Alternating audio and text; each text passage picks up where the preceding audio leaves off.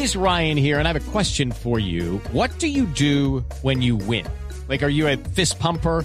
A woohooer, a hand clapper, a high fiver. I kind of like the high five, but if you want to hone in on those winning moves, check out Chumba Casino. At ChumbaCasino.com, choose from hundreds of social casino style games for your chance to redeem serious cash prizes. There are new game releases weekly, plus free daily bonuses. So don't wait. Start having the most fun ever at ChumbaCasino.com. No purchase necessary. BGW. Void were prohibited by law. See terms and conditions. 18 plus.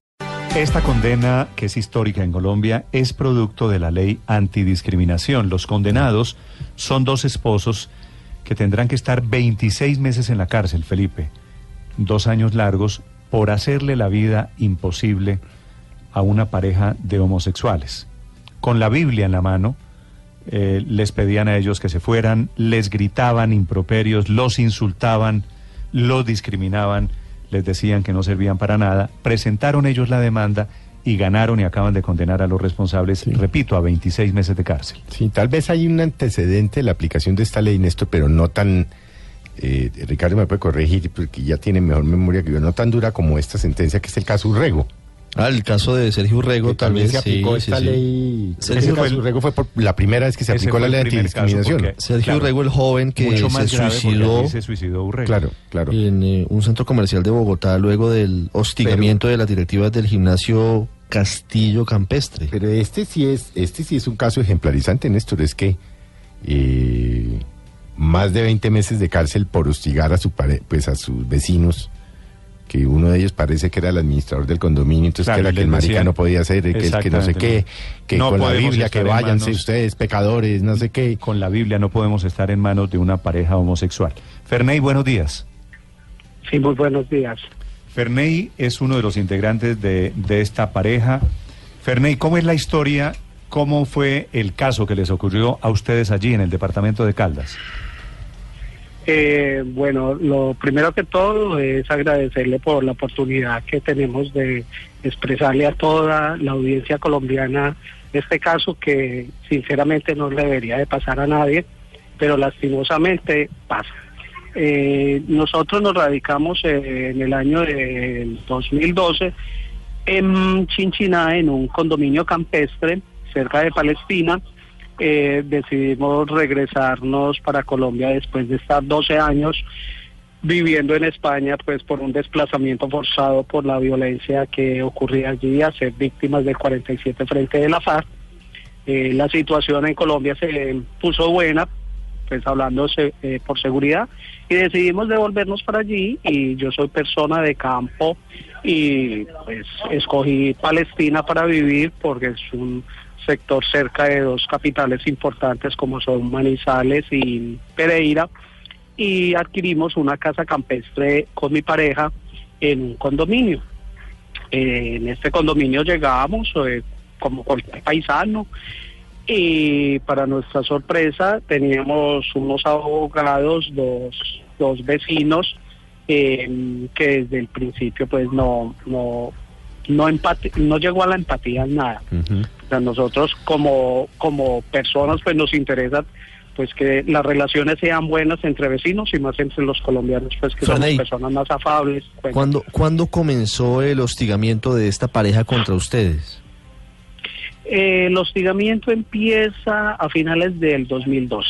Eh, el 2012, cuando yo entro a formar parte del Consejo de Administración, encuentro una serie de anomalías dentro de la parte administrativa y pues como estar en el Consejo de Administración se hizo las pesquisas relacionadas con esto y los abogados eran íntimos del administrador y empieza como el roce, empieza el roce maluco, las palabras van, las palabras vienen, pero pues al fin y al cabo pues mi profesión como administrador de empresas que soy, eh, pues tengo que manejar estas situaciones.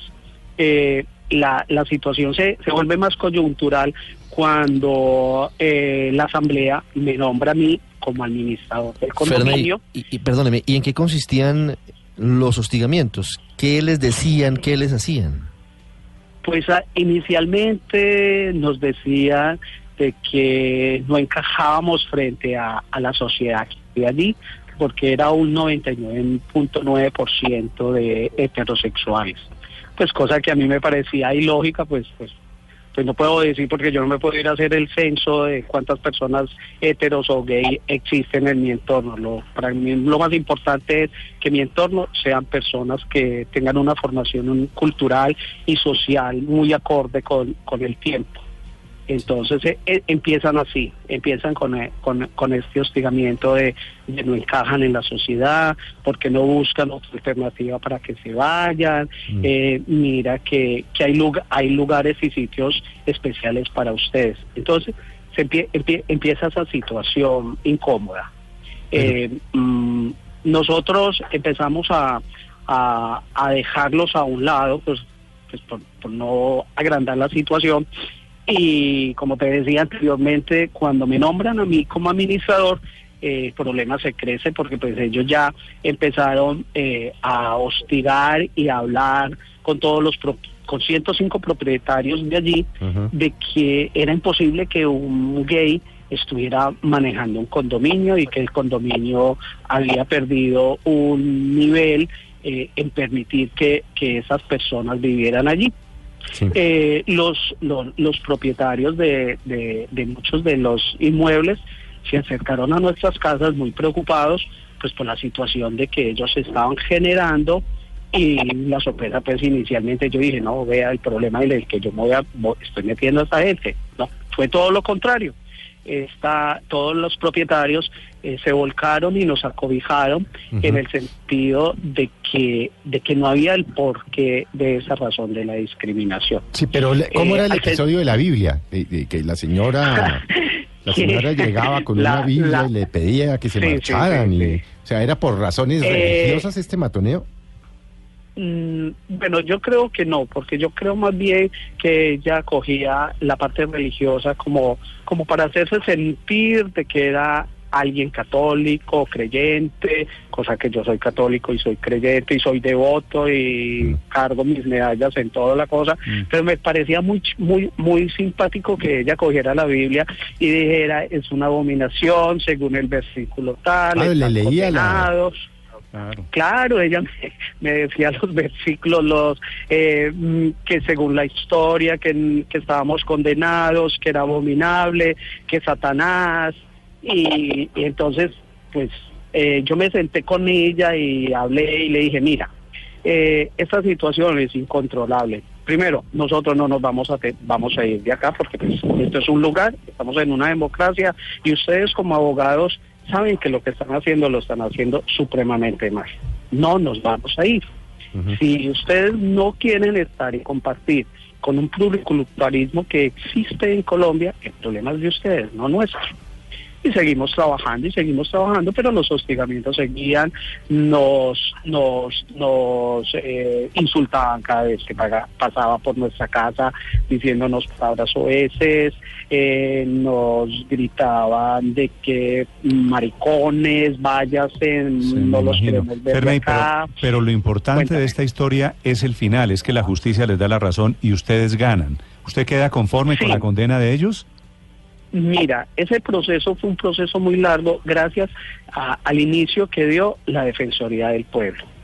Eh, nosotros nos acercamos a la oficina de Manizales, a la Defensoría del Pueblo, después de Pero- pero dos- digo, usted que un lo- año y medio más o menos. Usted que lo vivió, eso. Ferney, que fue la, la víctima aquí según el fallo de la justicia, ¿usted queda conforme con que ellos vayan a la cárcel? Mira, yo creo que eh, el precedente era lo, lo importante en este caso, porque no tenemos derecho ningún ser humano a menospreciar a otro ser humano. Eh, podemos verla como una sentencia baja o muy alta para algunos, ¿cierto? Sí. pero debe de haber ese precedente porque desafortunadamente eh, las comunidades LGTB y las asociaciones LGTB en Colombia están aún en el closet porque les da miedo exponer estas situaciones y que han llevado a una cantidad de niños a, a tomar situaciones catastróficas para de acuerdo. ellos. Y eso es lo que hace la sentencia, reconociendo que había una situación desigual, asimétrica, protegiendo los derechos de una minoría. Sí. Ferney, un gusto saludarlo. sí. Gracias por estos minutos. Muchas gracias a ti, muy amable.